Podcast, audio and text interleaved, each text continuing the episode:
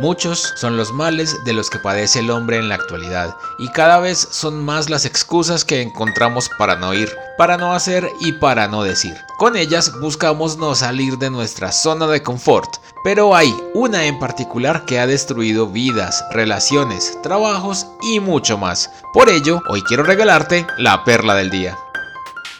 ¿Cuál es tu excusa más frecuente? A la hora de escurrir el bulto, como lo decimos de manera coloquial, somos capaces de sacar las excusas más originales del mundo y también las más creativas. Hemos pasado por inventarnos enfermedades de personas cercanas, viajes. Lo más curioso de todo esto es que hay una excusa mayor que es la fuente de inspiración de todas estas. ¿Se te ocurre cuál puede ser? Esta excusa mayor se presenta en dos formas diferentes. Ellas son la pereza y el cansancio. Pero quizás ahora estés pensando que el cansancio no es una excusa, porque trabajas muy duro y por eso ya no tienes energía para hacer otro tipo de actividades. Y seguro que es así. Pero también es cierto que mientras más nos dejamos ganar por la pereza y por el cansancio, menos cosas haremos, más nos cansamos y más lejos estaremos de lograr nuestros sueños. ¿Qué tiene que ver el cansancio con alcanzar nuestros sueños? Tal y como lo presentaba al inicio,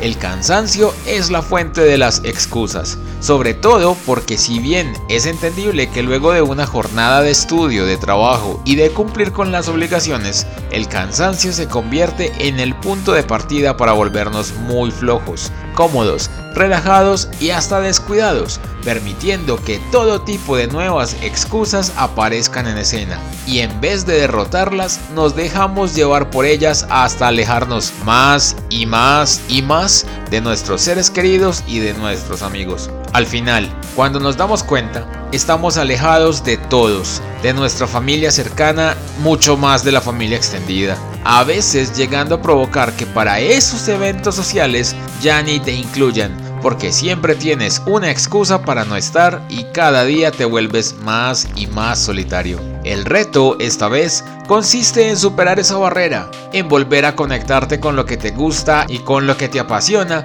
para que más allá del cansancio y de las actividades diarias puedas desafiarte a volver a hacer lo que tanto te gusta, a reunirte con tus amigos, a salir a hacer deporte, a recuperar tus salidas a cine y en general a conectarte de nuevo con la vida, que de verdad se disfruta cuando se vive con intensidad. Gracias por escuchar esta perla. Te invito a buscar más para tu vida en Spotify o en anchor.fm y recuerda compartirla con tus amigos. Te invito a que conversemos en Twitter e Instagram donde me puedes encontrar como arroba el Nos escuchamos mañana.